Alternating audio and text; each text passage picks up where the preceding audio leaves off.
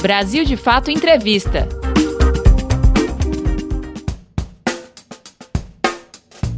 Olá, estamos começando mais um Brasil de Fato Entrevista. Hoje você acompanha a nossa conversa com o psicanalista Christian Dunker.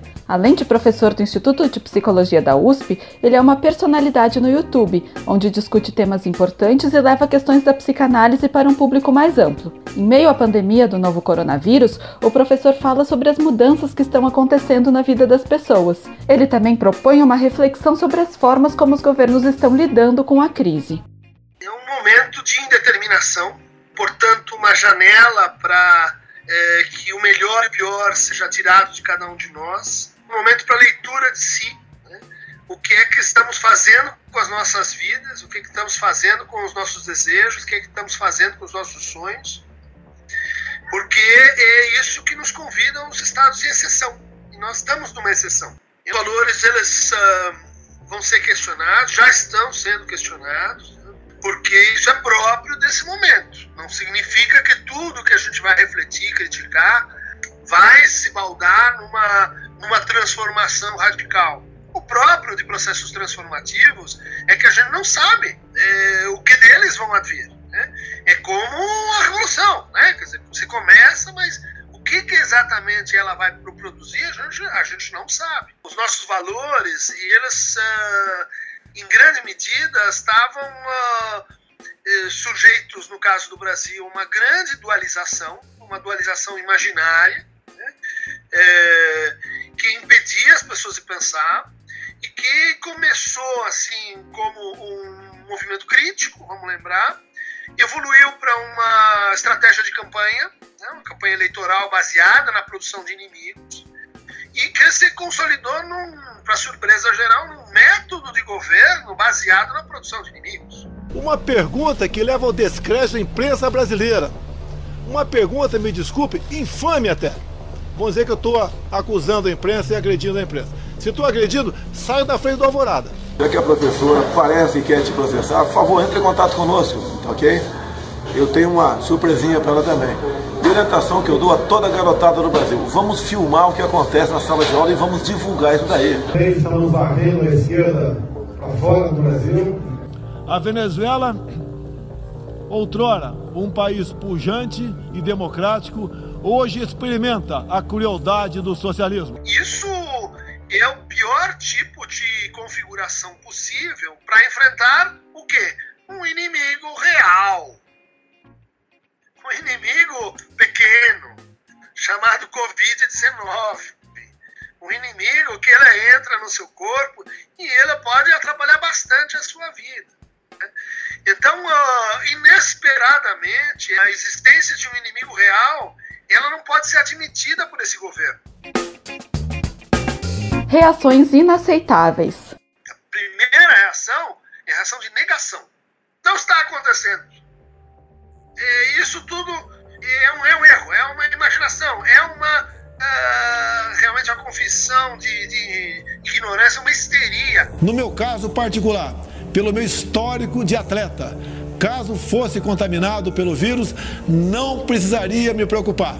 Nada sentiria ou seria, quando muito, acometido de uma gripezinha ou resfriadinho. Pois da facada não vai ser uma gripezinha que vai me derrubar, não. Tá? Não podemos ter histeria, meu Deus do céu. O que, que o sujeito entende de histeria, rapaz?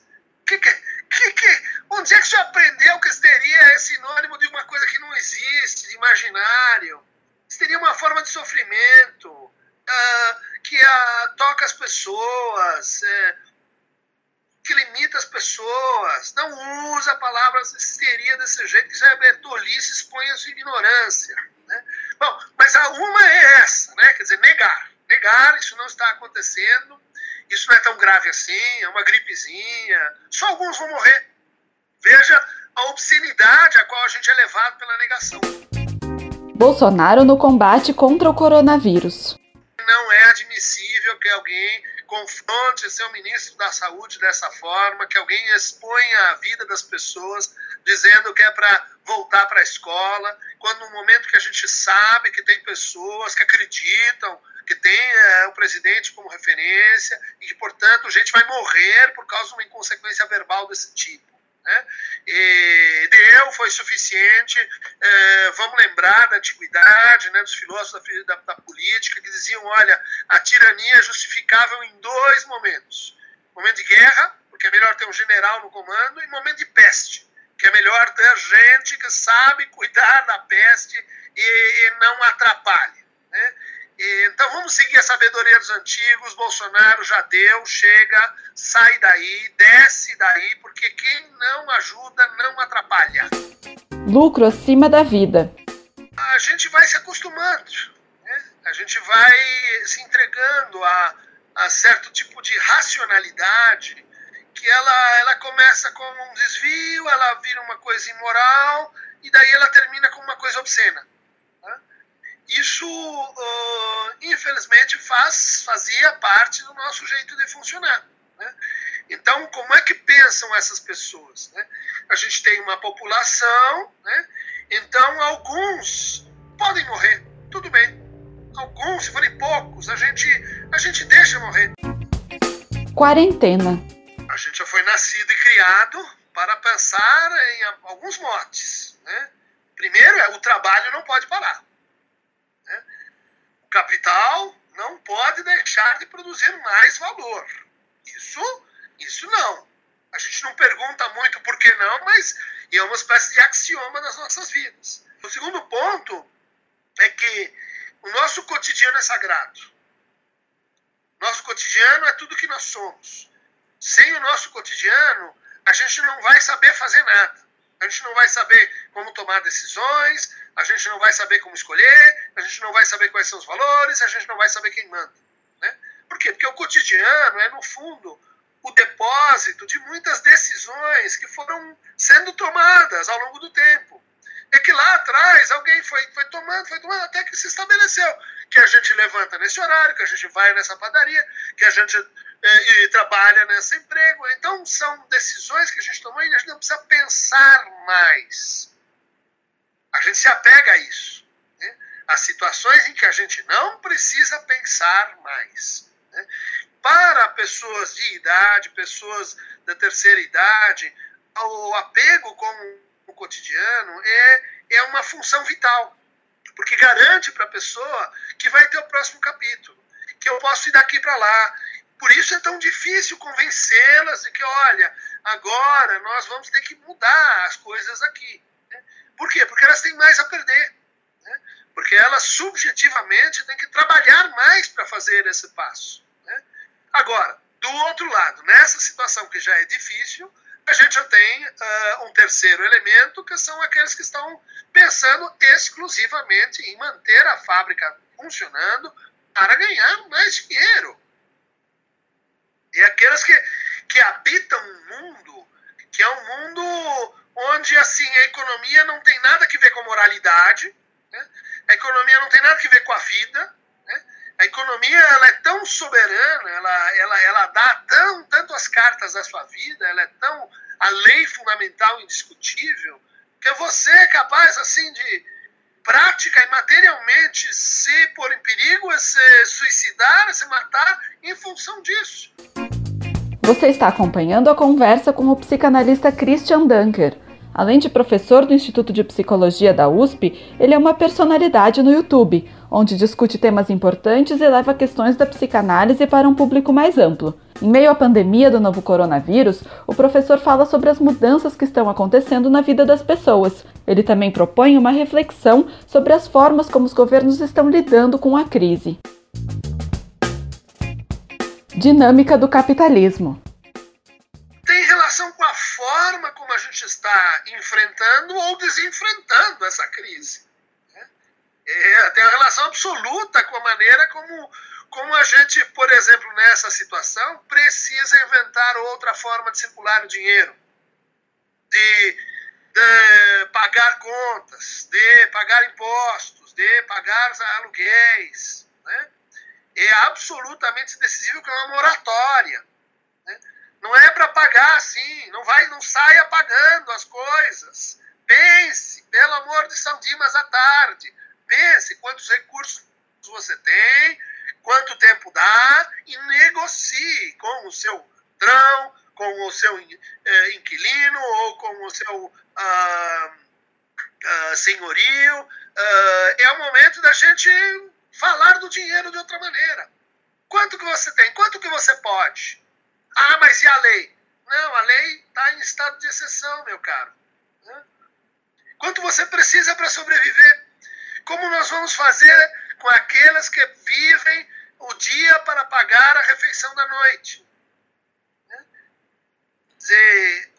Ou a gente mobiliza dinheiro direto para estas pessoas, ou nós vamos compactuar, compactuar com um morticínio em massa. Vai ser um outro Auschwitz. E depois nós vamos pegar essas caras. Vai ter o julgamento de Nuremberg em cima. Prepare-se. Pensa bem agora. Uso do tempo. Tem acontecido uma coisa curiosa. Né? Quando, quando começou a quarentena, muitos estavam dizendo assim: olha, agora eu vou ter tempo para arrumar minhas coisas, mexer naquela gaveta, para pôr em dia aquelas, uh, uh, aquela, aquela escrita, aquela leitura. Por outro lado, a gente está vendo uma, uma espécie de cachoeira, de cascata de demandas, né, de trabalhos, gente que está tá no jornalismo, como você, trabalhando dia e noite em matérias, né, informação, quem está na saúde, no cuidado com as pessoas também, se desdobrando. Né, isso eu acho que revela um pouco da contingência da situação, né? daqueles que precisam ajudar os outros a enfrentarem seu medo por um lado, sua ansiedade por outro, mas revela também a racionalidade nosso, nossa relação com o tempo. Né? De como a gente não sabe lidar com o vazio. Como assim? Não tem ninguém me mandando fazer nada? É. Você vai ter que decidir e pensar o que, que é mais importante para você agora. Isso pode ser extremamente ansiogênico para algumas pessoas. Mas, por outro lado, é oportunidade para poder enfrentar esses demônios. Ter uma conversa com esse seu vazio interior. Ansiedade e medo. Tem um conjunto de recomendações mais ou menos genéricas, né? mas que cada qual tem que eh, descobrir o seu caminho, a sua solução a partir das suas limitações e suas potências. Né? Então tem gente que vai encontrar uma solução que para o outro é péssima. Mas é muito importante mapear essas soluções. Então, em primeiro lugar, tente reconstruir o seu cotidiano. Estabeleça pontos de descontinuidade. Né? Não vá de uma matéria para outra, né? E, num deslizamento, porque esse deslizamento ele vai acumulando pensamentos, afetos, positivos, negativos, uh, atitudes. Né? Então, no cotidiano normal, esses intervalos a gente faz sem perceber. Entra no carro, toma um café, fala com outra pessoa, vai no banheiro. Quando você está no confinamento, se você não se impõe isso, se você não cria essa disciplina, é possível que você vá entrar numa síndrome dos exploradores de cavernas. Né? Perde o dia pela noite, né? uh, come quando dá, né? cuide, arrume a sua casa, no sentido metafórico e literal. Né? Literal porque considere que roupa suja, coisa para lavar, é, sujeira na casa vai te expor a outras doenças. E isso é péssimo para o, esse momento. Né? Em que se você pega um coronavírus com uma outra coisa, aí você tem uma comorbidade que, que pode complicar a tua, tua, tua situação. Então, cuide da sua casa, faça exercícios, né? E fale com pessoas, não se isole, mas não fale demasiadamente. Informe-se, notícias, mas não demasiadamente. Né? Estabeleça alguns horários para fazer isso. A situação te pegou num momento ruim, ou você vinha num, num funcionamento mais vulnerável, procure um terapeuta. Nós estamos organizando aí uma, uma frente de trabalho para atendimento, escuta online, gratuita. Vai sair uma, um pequeno manual sobre isso aí que a gente está eh, produzindo. Uh, não tenha vergonha, não, não, não hesite, procure ajuda, procure ajuda, especializada, não especializada, mas, enfim, enfrente isso junto com os outros. Né? E é cuidar de si. Né? Uh, olhe para a sua vida, olhe para os seus sonhos, olhe para, bom, como você chegou aqui, o que, que, é que você quer ir daqui para frente. Confronte, sim, o tema da finitude. Né? A gente vive como se não tivesse morte. Tem, é chato, não é bom ficar preso nisso, pensando nisso sem parar. Mas, quer pensar? Pensa a fundo. Pensa para valer. Medite. Medite. Você tem a meditação oriental, né? a meditação uh, de esvaziamento de si, mas você tem a meditação ocidental, que é, vamos dizer assim, vamos olhar para isso de perto, vamos olhar para isso com calma, vamos olhar para isso informadamente. Né? Então, leitura é essencial para esse momento. Né? Porque a gente vai ficar inquieto, a gente vai ficar nervoso, a gente vai ter uma redistribuição da nossa estrutura atencional. Né? Muitas pessoas estão dizendo isso. Eu trabalho, trabalho, trabalho, não saio do lugar. Eu, tô, eu fiquei improdutivo, nada acontece. Eu sinto que eu estou zonzo, que eu estou é, confuso. É próprio para essa situação. Tolerância consigo, tolerância com o outro. Né? É, não reaja à reação que o outro está tendo sobre você. Por quê? Porque ele também está tomado pelos seus fantasmas. Estamos, tá, estaremos em carne viva um com os outros. Estamos sendo contrariados não adianta dizer que é, ah, eu sei que tem que ficar em casa. Você sabe, mas por outro lado você não queria. Então você está contrariado. Você aprendeu desde pequeno que ficar preso é coisa de criminoso e quem fez coisa errada. Né? Então você vai se sentir culpado, você não vai saber nem porquê. Né? Você vai ter alterações de sono, presta atenção nos seus sonhos. Enfim, é um conjunto né, de práticas que estão aí para a gente se enfrentar. Impactos nas relações isso vai tirar o pior e o melhor de nós. Né? Então, uh, é possível que, que espero, talvez seja um. Né? Mas eu espero que aconteça uma deflação narcísica. A gente estava muito, muito convicto, muito. Controlamos o mundo, uh, sabemos de tudo, ah, os destinos estão nas nossas mãos. É muita, muita arrogância com o destino. Né? É, precisa reduzir um pouco, reduzir o consumo, reduzir o nosso tamanho, as nossas pretensões. Né? É dessa redução que nasce o que é um pouco mais de valor para o outro. Né? Estamos juntos aí. Não é uma batalha de todos contra todos, não é um estado de guerra de todos contra todos. Tem um outro que chama eh, coronavírus. Não é, ele, você não precisa de Hobbes para entender que ele é um inimigo que junta todos nós. Né? E ele não tem sentido, ele é, enfim, veio de um outro, um outro filo, veio de uma outra família, veio de um outro gênero biológico. Né? Acho que isso pode deixar marcas muito positivas, profundas, a repactuação social, né, nos modos de uso do dinheiro, da troca, né, isso pode ficar. Né? Isso talvez já estava sendo assim clamado por nós e agora temos a janela, temos a oportunidade para repensar o que, que é isso que estávamos vivendo. Solidariedade. É uma, é uma saída. Solidariedade, está dizendo humildade, solidariedade, orientação para o outro, né? É, e uma, uma, uma coisa assim que é, que é básica nisso, que é assim, todos nós estamos sofrendo.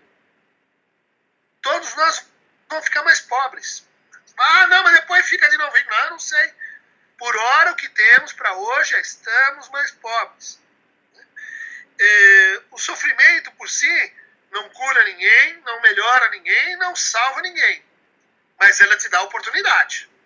Ela te dá a chance de você dizer assim: olha, eu posso me transformar, eu posso transformar o mundo, eu posso transformar a natureza. Como é que eu faço isso? Tem gente que vai pegar a janela e vai aproveitar a oportunidade. Tem gente que vai continuar na mesma carroça puxando, puxando os burros atrás de si. Normalidade. Cada geração tem sua guerra. Né? E eu cresci ouvindo histórias da Segunda Guerra. Meu pai passou a Segunda Guerra, minha avó né? Meu avô desapareceu na Rússia. Uh, isso não é só uma coisa que fica lá. Isso gera um conjunto de histórias. Né? Isso gera uh, narrativas sobre o valor da vida, sobre o valor dos pequenos gestos, sobre assim a consequência e inconsequência dos nossos atos. Né? Existe uma coisa que, que a gente poderia chamar assim de função terapêutica do real. Né?